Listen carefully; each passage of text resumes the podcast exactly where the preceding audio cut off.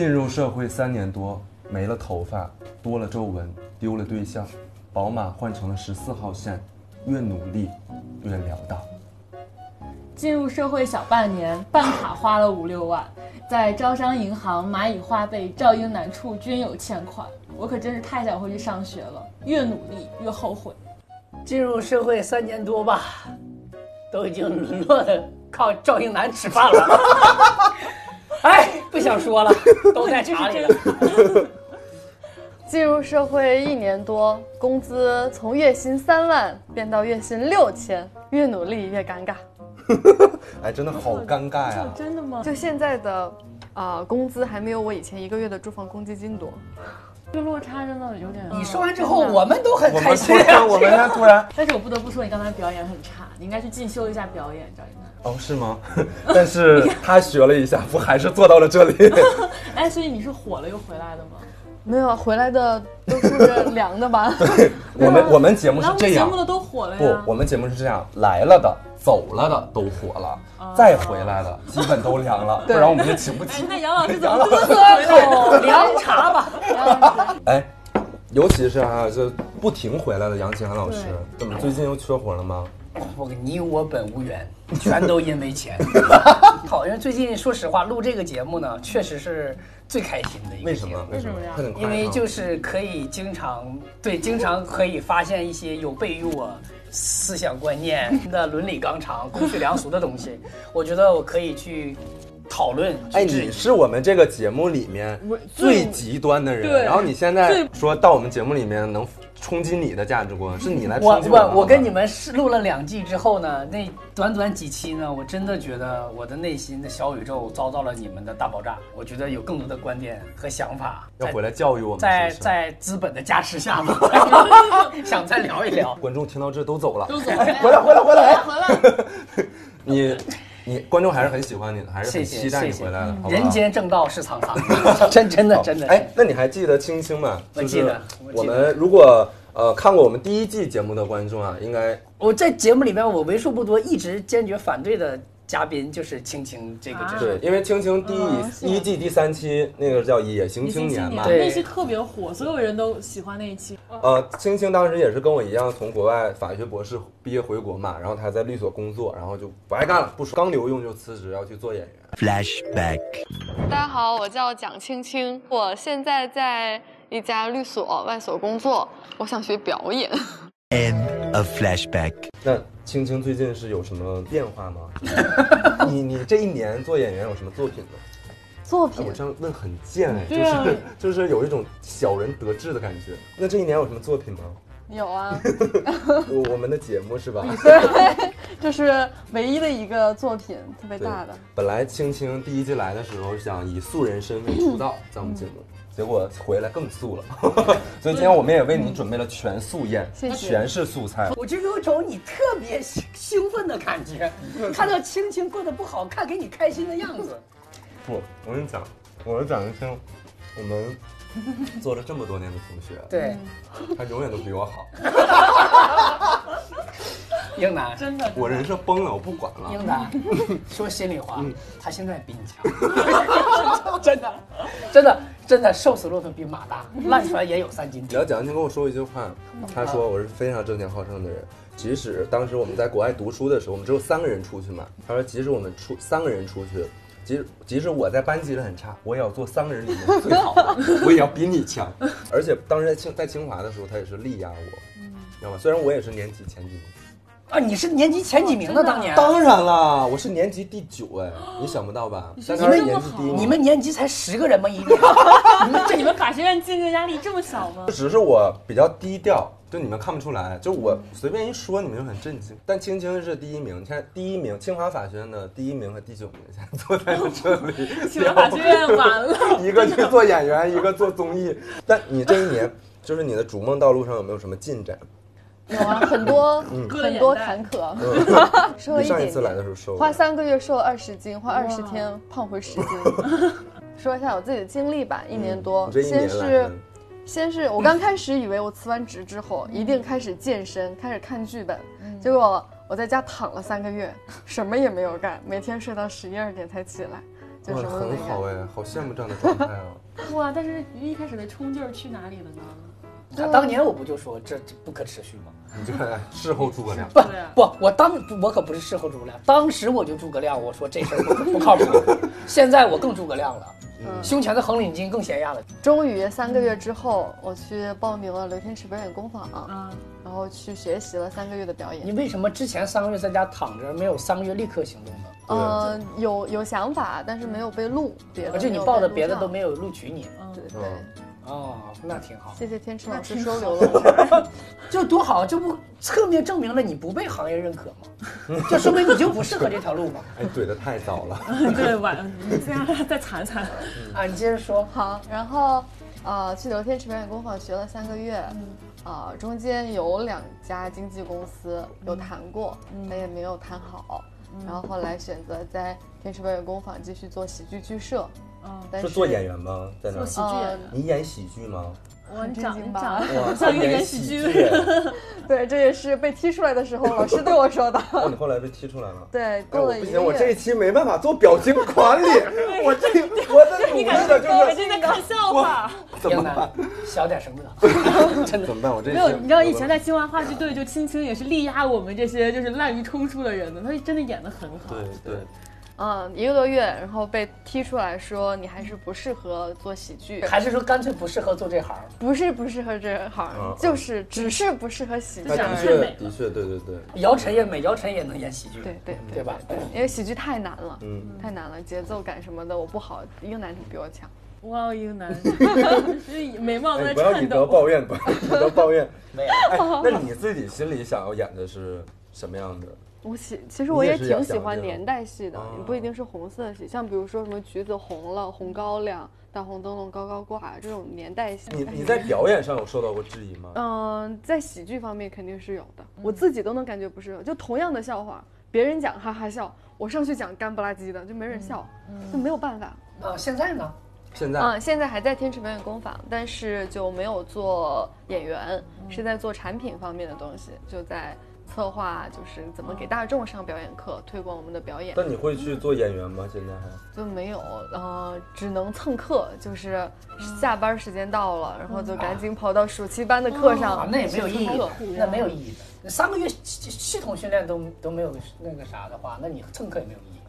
嗯、表演应该是一个很长的路程。对，我每天就是一个傻瓜速率，看前不久的自己，什么时候你发现自己是傻瓜，以前的自己是傻瓜，这个中间间隔时间越短，说明你成长越快这。倒也是。对，你是这样的吗？我每天都问自己你，就觉得自己上一期录的不好，就是我我会日常的反思，就包括我录完，我录完当时我就会反思，思归反思，你会觉得自己差吗？会有啊，会挑毛病，会给自己挑毛病啊。所以我总结一下你的这个经历啊，大概就是辞职的时候，当时来就是踌躇满志嘛，就觉得要投投身于表演事业，嗯，但是在家躺了几个月，然后也报了一些学校没有报上，结果去了刘天池那里，然后应该价格也不菲吧，嗯，然后这还有钱啊。商商业表演培训演员的地方。对。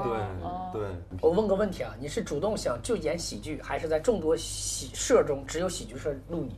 当时摆在我面前的有两个选择，第一个选择签公司，但来找我的公司，一个公司是才成立的，就业内的人都不知道他。就像我们小公司。像我们一样，对我，就是我怕不靠谱，嗯没有。但是他当时想特别想签我的时候，我就很奇怪，还是挺开心然后也很开心，我就问他为什么想签我呢？他说因为你迎合了今年的市场。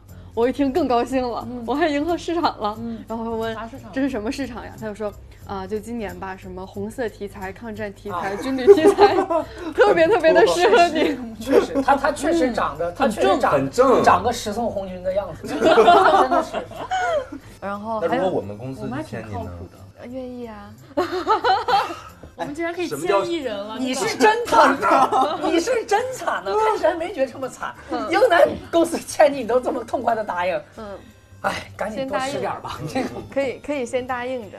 啊啊，已经学会了娱乐上的 这个不良习惯了，可以啊可以啊先答应然后，但是还有另外一个经纪公司，可能是看了我的汇报，觉得还不错。然后那个是天池老师介绍的，但是去谈的时候，可能就发现我其实没有那么好。就没有要我。明白了，一个是没看上你，一个是你没看上人。对，嗯，然后这是第一条路，前经纪公司走不通。然后第二条路就是回到天池老师这儿来，然后他这里在做一个喜剧剧社。我想的是，只要跟表演相关，啊明白不管怎么样我都去。也是个思路，也是个思路，嗯典型清华人的思路，为啥呢？什么叫典型？就是先找一个实际的切入点嘛，甭管是不是直接表演，先跟相关的工作干起来，想干这个。典型实干的清华的思维。嗯对，因为我必须要解释一下这个问题，我没有幸灾乐祸，就是我我听他那个故事，我就明显的发现，其实他在逐渐的往下去，他自己跟我说，他感觉到有一种越混越差的一种感觉，啊、我觉得我挺开心的，是你说，然后我才觉得自己差。因为我给你梳理了一下这整个的过程，然后你会，所以就能联想到，你像张琳，她刚就是跟我说她出学校之后到社会里面去那种那种失重的感觉，对啊，就是我有个明显的感受，就以前在清华的时候，你打个出租车说我要去清华，那个司机都会对你温柔许多。但你出了学校之后，就完全这个生活不会因为你是清华的而给你任何一点那那肯定的呀。但但我是觉得给了一点便利的，包括像嗯。因为我的表演可能跟很多我们来学习的表演的人都其实差不多，嗯。但为什么最后，可能很多人他们学完学完三个月之后就完全出去了，就没有任何联系了。对，但是我能留下来，也是因为天池老师觉得是清华的，有一定的能力，可以做跟表演相关的事情。但你为什么会欠那么多钱呢？我想。没有，首哎，先是你欠了很多钱吗？对呀、他现在负债累累。对啊，我甚至都欠张一楠钱。是的，你知道我我我有一件事儿，就是前一天前几天我回清华五道口金融学院参加一个创业营，文娱的创业营，他跟我说这是一个公益性质的营，不收取任何费用。但是就回去之后开营开学第一天，然后我们就成立了班委，生活委员就在群里发说我们每个人要交五千块钱的班费，从来没有听说过要交五千块钱的班费。这也是一种剔除不合格。没有，就大家，我看到大家纷纷的支付了群收款，那我想怎么办？我我退班吗？难道？但是我又就是都进行自我介绍了，大家都非常喜欢我，我是这个班里最小最可爱的学员，就大家都认我当妹妹当时。张琳跟我说，要不我退班吧，五千块钱，我为什么？我为什么要交这个当然钱？退班呀，当然要退班。要不我二话你就不说会退吗我二我二话不说。但是大家就。会从此记住他觉得，没面子。对，从此记住这个具有文化的这个人。哎呀，他为了这有啥五千块钱班费，他退班这了。有啥？你叫具有文化，又不叫具有钱。我只能说叫我们讲叫学生初入社会，自己的节操成本还是太高。嗯，就是有些事儿，其实你退了无所谓的，就有些 no，有些 no，你该说就说，有些交的钱让你敬的酒，该聚就聚，这是没有任那我能把。这五千块钱收回来退班 吗？我觉得年轻人进社会，因为我我现在也算不算有什么资历，但是我觉得很大的一个经验和教训就是一定要有 say no 的意识。嗯，对，天呐，有道理，但我当时完全没有意识到这个，对对，真的没有钱，我就跟我妈打电话，但我也不能直接要钱，我就跟她讲了，说，哎呀，这个班有多好，我在这个班里有多开心，然后最后再说，哎，他们要收五千块钱班费，然后 班你像我妈然后你妈就把电话挂了我妈。非常震惊，就说你这你这创的啥业？你怎么就创到连五千块钱都没有？不，很多年轻人他希望愿意通过这种方式，嗯，去杠杆自己的人脉，杠杆自己的资源和精力。对我确实会觉得这个班会有一些跟我们公司的合作机会。不会的，不会，肯定最后没有吧？肯定最后一个都没有吧？那张琳真的是一个明显的变化，变穷，因为她之前都是你真的是一个傻白甜。我问你个问题，你现在意识到这五千块钱是是脑残了吗？我意识到啊，那行，那可以，那这交 学费的时对，这就是学费，这就是学费，那还行。因为我以前也交过三万啊什么的这种，哦就是我给理发就就充值过一万五。你这个是真的有病，自己。所以我现在这么能够斩钉截铁的告诉这个事儿是是没有意义的。后来又他又搬家，你知道吧？啊，搬家之后就更穷对，了。公司搬到东边了，所以我也不能总住清华呀。对他之前住宿舍，找房子真是太丧了，就我又想住的好，又想又不想交那么多钱。明白，这是所有人的想法。当我从清华搬出来那一刻，我真的我我真实的流眼泪了，我就觉得说从此离开这个游泳只要七块钱的地方了。嗯，就是我搬到东边来之后，发现随便游一个泳都要一百块钱。搬家很疲惫吧？对，而且搬家又很累，我东西又很多，然后又怀着这种就是交了很多房租，然后要离开学校，再也不能住这么便宜、这么好的房子的那个心情，然后又看转头又看那个货车上全是我那么多的东西，我怎么再把它一件一件搬到新家里边？嗯，就很就有一种生活对我下手了的感觉。越来越难的。对啊，从此就要在这茫茫人海中独自漂泊。哎，我觉得很多父母看到这一集会有一点欣慰感，就是觉得哎呀，孩子终于懂了这种社会的艰辛。你现在真的很像一个奶奶。对，然后一个个那些嘚的时候，就真的，因为我今天戴这个帽子，就是很太像一个符老合这一奶奶了期就是越混越差，越混越冷的那种。我觉得都说像们宋小宝，我觉得你们没有越混越差。嗯，到目前为止，啊你们你们本来就那么差，只是只是你们终于知道了而已。对对对，这是以前在学校里，以前你们不，以前你们是不知道你们就那样，嗯有 deserve 就就就这些。你到了社会，只不过社会遮开那些遮羞布了，对对对然后直让你直面。我之前去租房子也是，就我租房子，我当时一个第一份工作嘛，嗯当时就一个月工资四千八嘛。嗯然后人家直接问孩子，你我出去租房问你这嗯个一个月工资多少钱？我说四千八，说你走吧，我们这一个月月租 租房五千。那一瞬间其实就是蛮伤这。好伤自尊啊！但他直接说说那那你走吧，咱不用聊了。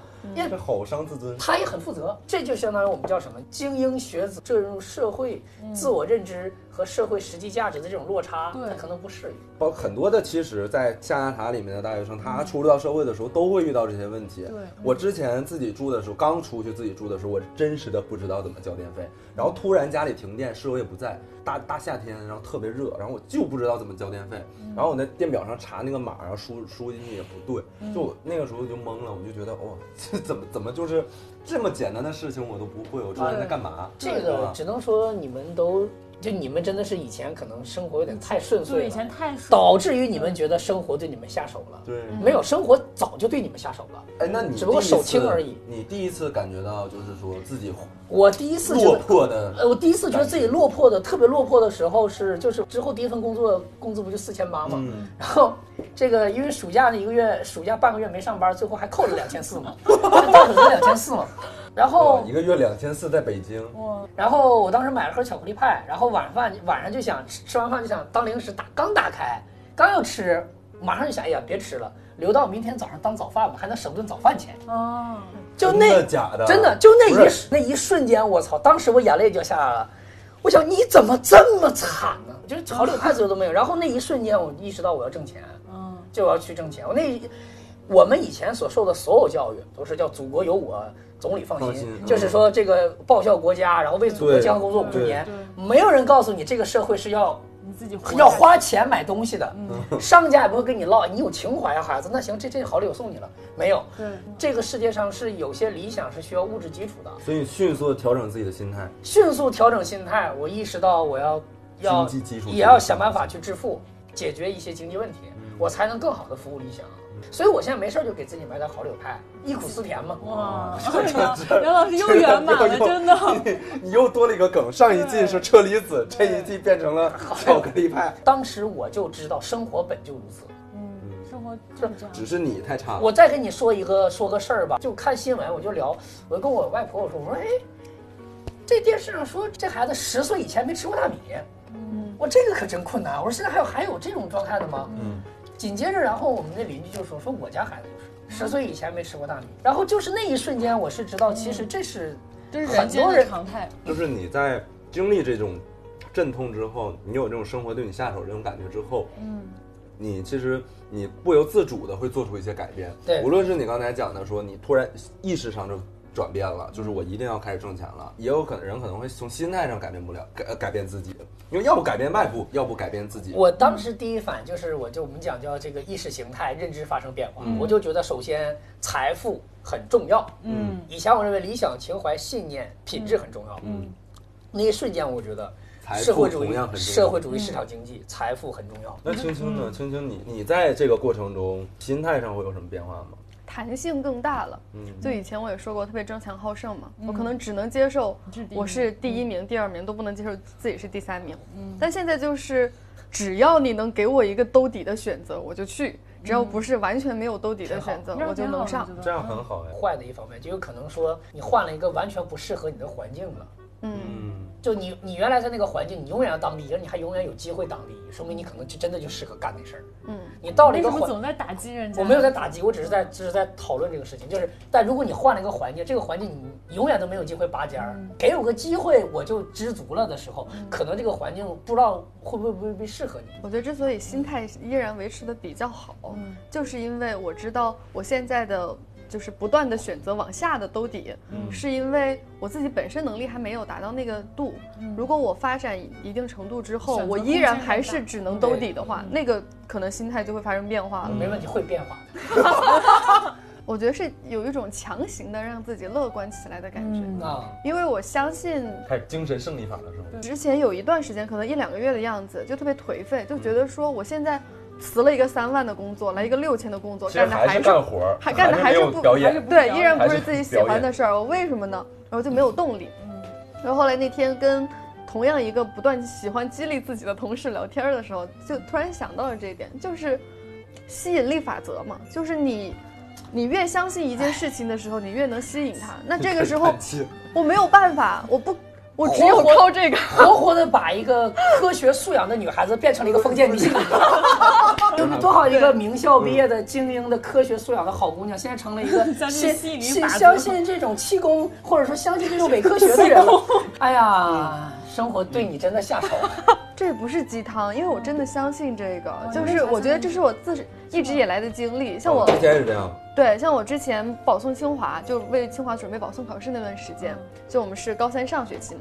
其实直到高三上学期开学之前，我从来不认为自己能考上清华，嗯我就百分之九十九都考不上。当我决定说我要考清华的时候，我就一直说我一定能考上，一定能考上，一定能考上。中间就是那一那一学期，就是在操场上哭着跑的那种，我都还是说自己能考上，从来没有说过一句我考不上。嗯，就然后就只能靠着这样子，你才能够往前努力嘛。嗯，杨杨老师已经无语无语了，吗？吗？哎呀，说实话，就我觉得他这个就是刚刚的这个表述，让我觉得他对演员这个行业不够尊重，这是我的感觉。又上天，杨老师真的上纲上线我举个例子，比如现在突然有一人，比如突然有一个中戏或者北影的学、学学表演的学生跟你说一句：“我要进律所，说我要学三个月司法考试，我要进律所。”你们是不是觉得他有点不太靠谱？比如现在随便随便来一个哥们儿是学摄影的，嗯，来就说我我要学三个月程序员干人工智能，你们会鼓励他这个梦想吗？但是为什么到了说我原来完全无关，我学仨月表演我就要当演员，你们就鼓励他了呢？对我一定要反驳这个观点，因为我真的尊重这个行业啊。我刚才已经说过了，我之所以现在心态维持的好，是因为我自己不够格。所以我觉得我还有很大的努力空间，完全不是一个够资格的演员，所以我才能够接受这样不断的往下降。我觉得演员需要很长一段时间的。没有，杨清安经历老师认为你从根儿上就不应该选择这个行业。，你想啊，一个演员科班出身，嗯系统专业训练四年，嗯最少四年，嗯然后在这个行业有那么多人脉资源、专家学者教，然后好多部戏做配角，反复的训练，嗯都没有机会去演好一个角色，或者都没有机会出来。他就在等这四年，他愿意付出四年呀。就我反正是一个老老的保守派的，但在这里我真的想说，就或者说想对节目看的很多人说吧，我真的不觉得表演这个行业是一个优秀的人通过努力就一定能做成的。但我认为。传统行业的精英在自己的经营领域把精力花到那股劲上是可以做成的。我不觉得所有的行业精英随意跨界都可以通过努力来来做成。下一季的时候，我希望我再过来打他这个观脸是吗念。打打他的脸，打我黑子们的脸。我我对实话实说，确我出于个人朋友来讲，我是希望你能够打破我的脸，因为这是你对于个人他的话术端是这样，作为朋友来说，希望你变成一个真绿茶。不是不是是真心，就是我希望你能够实现自己的梦想。嗯因为我我自己的经历啊，我就说我自己经历啊，大学时候想过当主持人，然后当时我接触了一些一系列的主持的当时电视台，然后都觉得我不行，嗯然后我又接触了一大堆的这个演艺公司，嗯，基本也都觉得我不行，他们都是有过丰深厚从业经验、久经考验的资深的这个行业的从业人员，他们见过的人多了去了，上至白岩松，下至大的那个张大大，他们都、都都见过这种各个各种类型。上至白岩松，下至张大大，这怎么了？那还能上至张大大？哎，那如果上至张大大，下至什么？下至李思恒嘛。那经过筛选，证明我我起码我不适合直接走这条路，嗯我只能曲线救国，做点相关的周边脱口秀周边，嗯嗯这是我的，我现在也是这么干的。但我我问青青一句，我就是就是，如果你在这个行业里面，你用十年的时间去等，等你一个门槛儿，嗯等那门槛儿在你面前，你愿意等吗？可以，啊，这个太优秀了我觉得了。可以啊。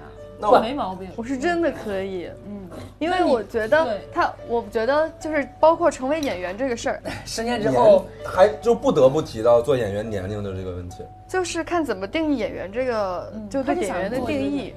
我是想学好表演，做好表演，并不一定是想说我要成名，我要出道？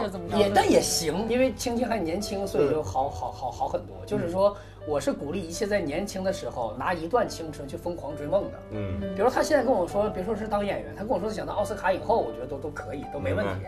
但是只是说，我是觉得追梦要有一个有一个，第一要考虑追梦成本，对对，第二就是说，追梦你你有没有做好这个？就我十年，我最后我演不了八女投江，我演这个我演个这个反动派，我演个这个老老的日本特务也行。就举个例子啊，他也他也接受，我觉得那也行，也挺好。对最后就是看你这个预期管理一个问题。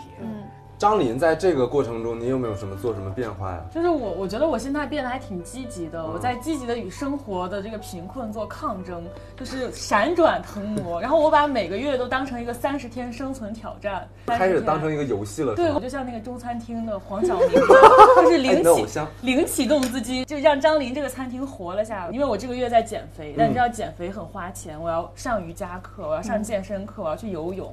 你想以前在清华七块钱游一次泳，出来之后游一次就五六十、一百块，呃，然后就而且他要让你办卡，办一张卡就要五千块钱，最低五千块钱。跟跟班费一样。嗯，对。然后我就想了一个办法，我去大众点评上搜我附近的游泳馆那种体验体验券儿，把所有能团的都团了，把所有能体验的都体验了，就是去开大众点评的游。但是他那个体验课就虽然便宜，但是只能一个人只能上一次嘛，所以我就必须得换不不同家的瑜伽馆去上瑜伽课。然后我一个月大概就把家附近的和公司附近的瑜伽馆和游泳馆都给体验完了。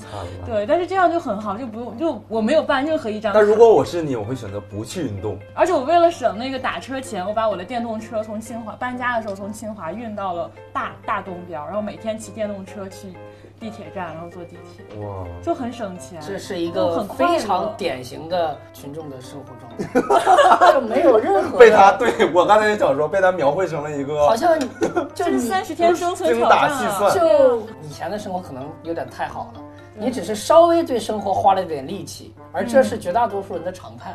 对你还有电动车呢，然后你还还还有瑜伽课呢，很多人可能为生活所挣扎，我不敢说了无暇无暇无暇。不会不我我一我。一开始这样做的时候，我觉得生活特别难，花费这么多努力才能活过这个月。但是后来慢慢的，我觉得还挺快乐。张琳这个就太明显了，自己做的了。你跟我说你辛苦那么减肥，那么瑜伽那么辛苦，那你看你这家吃的，我是为了因为你们都不吃，你好吗？看录，你看路这么直这么一会儿，你这家这顿吃，你这明摆着自己做的呀，你还非得游泳。我说实话，这也够矫情了。还就我就减肥非得游泳和瑜伽吗？跑步不行吗？没有你朝阳公园办那个年卡，你从朝阳公园，你从中朝阳公园跑到大兴，你再从大兴科技园跑回来，你不你你那个伤膝盖，我要在朝阳公园跑塑胶跑道，它一次要五块钱。这就真是纯作了。告诉你，难是比较出来的，自难是自己的感受。对我之比如说，那我就是之前过得好呀，我之前过得好，我现在没有之前好，我就是感觉到难。我之前是一个很乐观开朗的一个人啊，就是在上大学、上本科，我是阳光少年，对不对？对，我真我真的是一个阳光少年。然后穿着白衬越来对，就是真的是哇迷人。慢慢慢慢，尤其到后来进入到社会啊，创业呀、其实我是相当于出国就算进入社会了。那时候你们还在学习，我就开始做五份工作，到对就开始赚钱啊，这这那，已经感受到生活的压力了。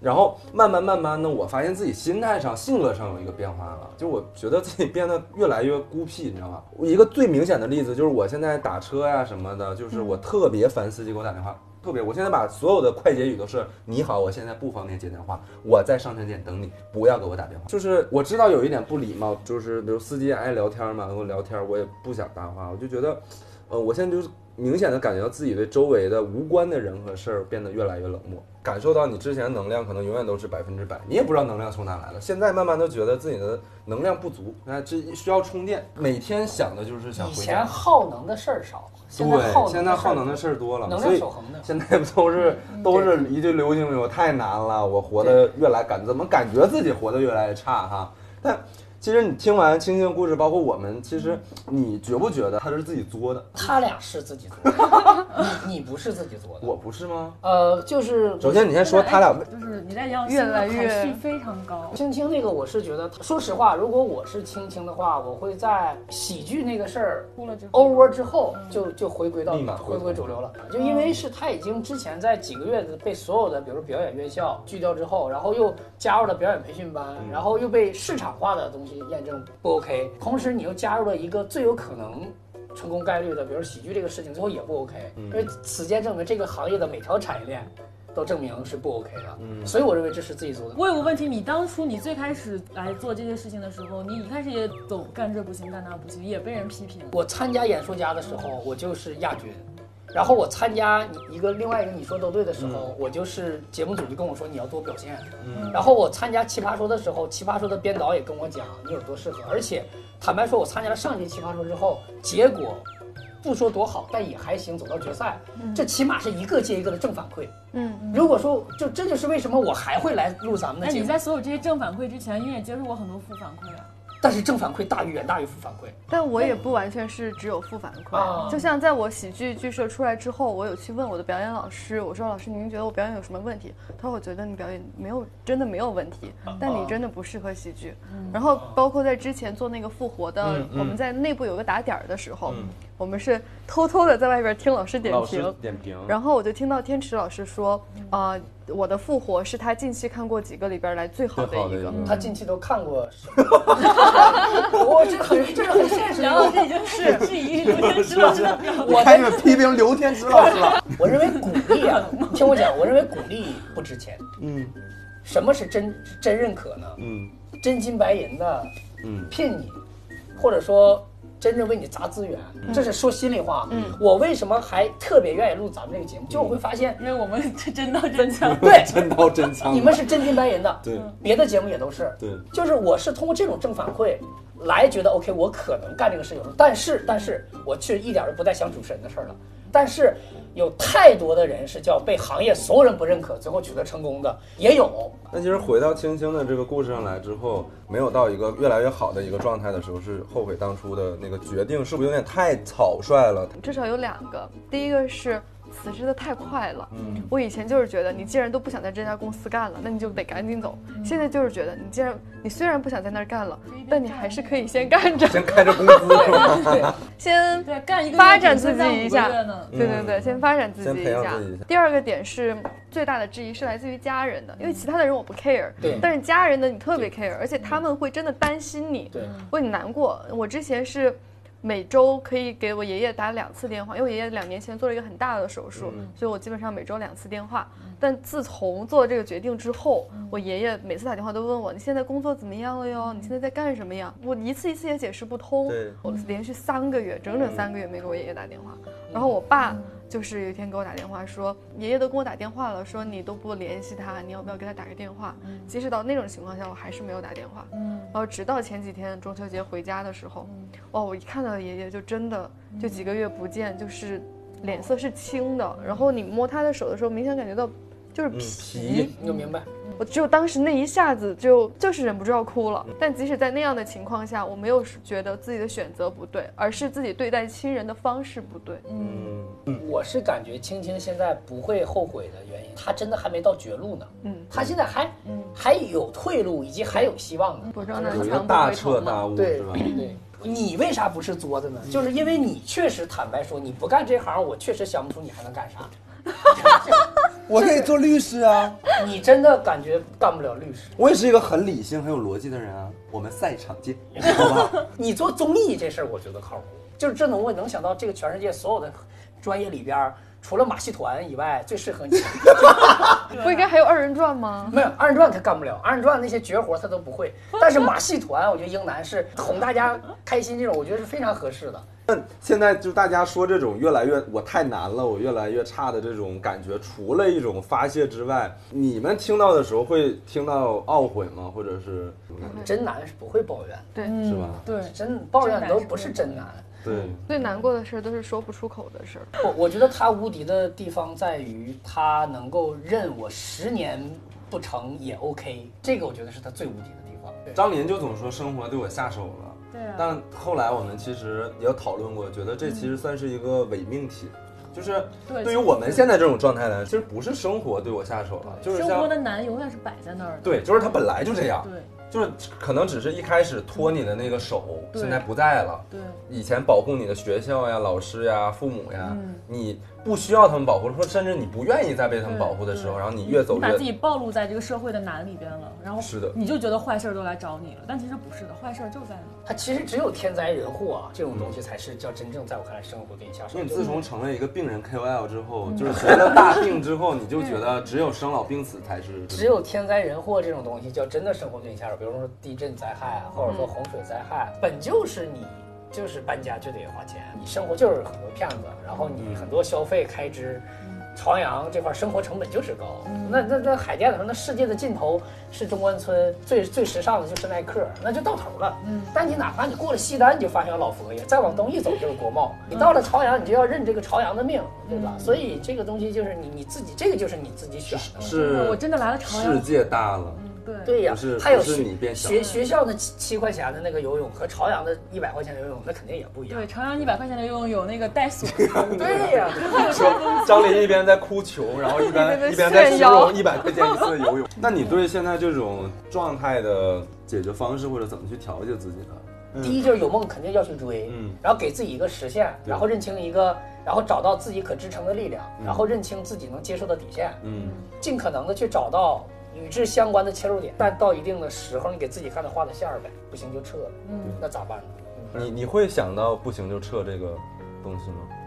嗯，就像说的，我十年我都能够接受。看这个不行是指什么不行？所以这真的就无敌了，十年都无所谓了，这这是真无敌了。嗯，像你像之前是好风凭借力送我上青云嘛，是真的有这一股风送你，你有一个好的平台，你有一个呃宽阔的臂膀是帮助你保护你。但现在没有的时候，其实你需要自己给自己去营造这样一个安全的氛围。现在到一个到社会里面，可能突然安全感都环境不在了。失衡了，你内心的秩序对你失重了，那这个时候你必须给自己建立一个稳定的内心秩序。你回到这个地方，嗯你就你在这个地方可能是你擅长的领域，比如说杨老师嗯啊，在综艺的这个谈话的这个上面啊，他觉得很 这个如 如鱼得水。相相对好一些吧。张琳，你聊完这一期就是。嗯生活对我下手了，也是你一直从第一季一直想做到第三季的这一期，就是你通过聊完这一期有什么想法吗？我觉得还没有被温柔对待这件事情，反而还挺好的。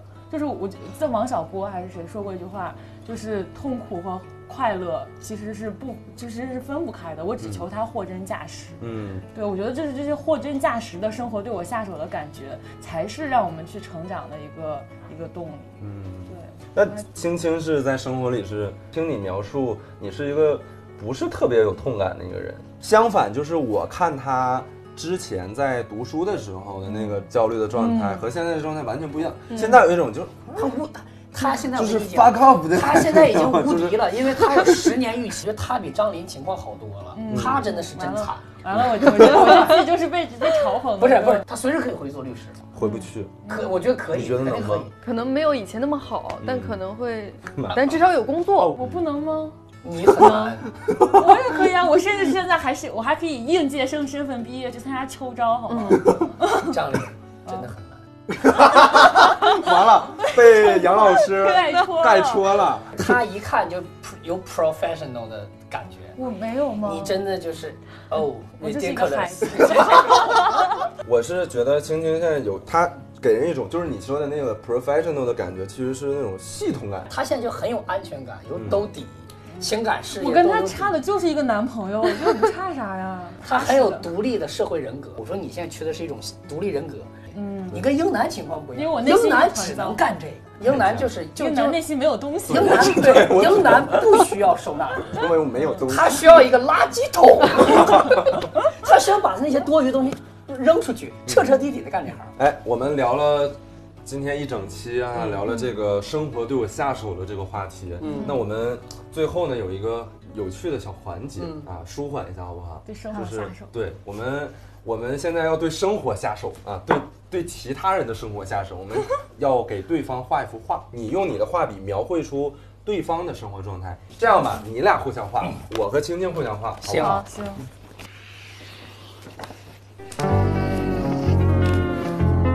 ，Two 2,000 years later.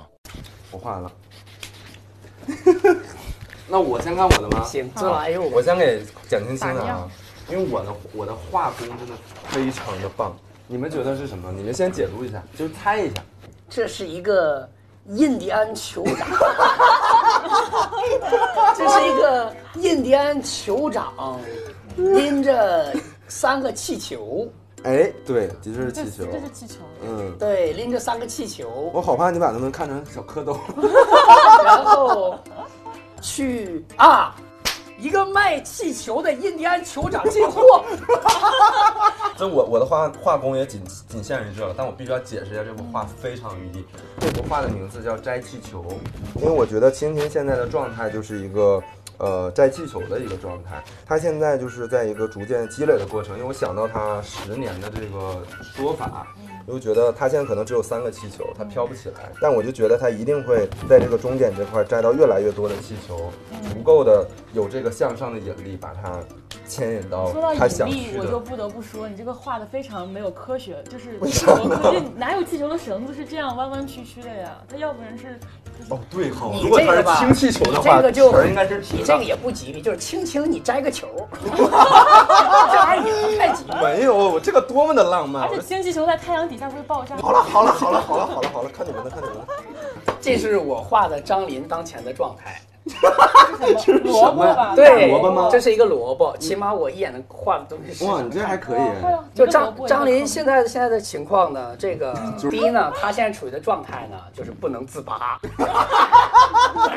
好烂啊！真的，，这是真的。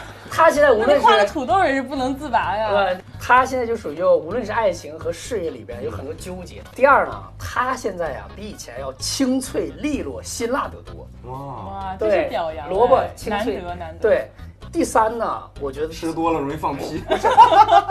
第三啊，我觉得现在他现在还处于刚入社会，可塑性很强，萝卜煎炒烹炸怎么炖着怎么吃都行，这是第三。第四呢，就是也是我觉得他现在最好的一点，他萝卜呀是一个有营养的草根，他现在越来越接地气，越来越变成一个有营养的草根了向了。下扎根，又能向上对，所以这是我觉得张琳现在的状态，哦哎呀，是有点水平啊。一分钱 一分货。来来来，我看青青给我画的。这样啊，这是很 Q 的一个人。首先第一个感觉是就是腿很长，是因为嗯我觉得你现在变得实干起来了。哦，嗯，这是一个很明显的感受。是，然后第二个感受就是挂着一种职业的微笑，嗯，职业假笑。是。然后还有一点就是像套了一个太空的保护壳一样的东西，封闭了？封闭了自己。嗯但是其实有很多人特别喜欢你，嗯有很多人给你爱，只是你哦手还没有去接受它。嗯，但这个封闭也挺好的。那这是让你啥呢？这是高楼吗？这些这些不这这些是你在现在咱们这样的城市，在社会中打拼，我像一个奥特将曼。你将 你终将战胜它。对对，哇，掌谢握才谢谢谢张琳给看我画的杨老师，画的杨老师非常好。这个太杰出了。这是什么呀？这是孤帆这是一片日边来。这是一首诗，小舟从此逝，江海寄余生。哎呀，太优秀了。因为我觉得杨老师现在就已经通透明白到，他已经可以也不。至于这么捧他，他会他，刚才有他都把我们踩成这样了，没有，刚刚他说我是萝卜，我很开心。我就说他是小周，就是他，就是我特别向往的一种状态，就是一首诗，好像我我我也忘了怎么说的了，就是一个小帆船行驶在一个一片平静的大海上，越走越远。然后你看上头站了一个小人儿，就是杨老师。太杰出了。但同时我也想说，就是终将会被人推下河去，因为自己太主义。那同时我也想说，就是他只有一一个小船，上头只有一个小人，就是杨老师 maybe 是很孤单的。就我希望杨老师可能以后在这个大海上可以找到别的帆船和他一起。把他撞沉。有美人鱼。哦，杨老好师，感谢，非常感谢。之前罗曼·罗兰不是说嘛，说只有一种英雄主义嘛，就是看清了生活的真相，依旧热爱生活嘛。嗯就是我希望我未来就能达到什么都无所都不在乎，然后依旧能笑对生活的一个状态。嗯，然后并且能够尽可能让别人开心。那我们今天啊，也是请到了青青啊，虽然聊了一个不太红的一个话题，嗯啊，但是希望呢，你以后也能越战越勇吧。我希望你还是可以坚持下去的，好吧？然后虽然杨老师今天给你泄了很多的气但是没有关系不。要不要记住这对句，话，不要记住他的话，他也是为了做节目效果。呃，我会记住，他说我已经无敌了。你就是我不是最喜欢小丑吗？全世界最有名的小丑表演艺术家叫马库林，他在俄罗斯面试了所有的戏剧表演院校都被拒了，最后他成了俄罗斯最伟大的喜剧演员。所以希望你可以借鉴一下。好，那就祝你成为早日成为小丑。小丑。是这意思。好那希希望大家继续关注我们你吃饭没接下来的节目哈，拜拜。我是个下里巴人，下里巴人